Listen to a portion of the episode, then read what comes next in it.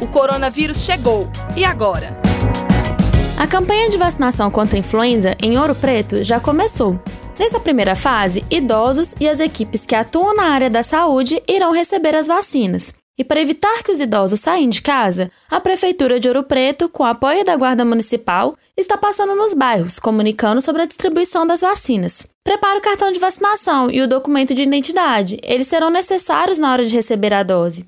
A vacina será feita de acordo com a logística de cada unidade de saúde e o atendimento será feito na porta das casas, exceto em casos de pessoas acamadas ou com dificuldade de locomoção. Esses serão atendidos dentro de suas residências. Essa primeira fase será realizada de segunda a sexta-feira, entre 8 da manhã e 3 da tarde, até o dia 16 de abril.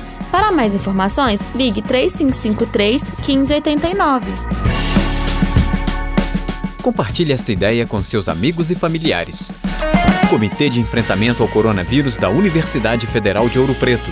Produção, Coordenadoria de Comunicação da UFOP, Projeto de Extensão Viva Mais e Rádio UFOP Educativa.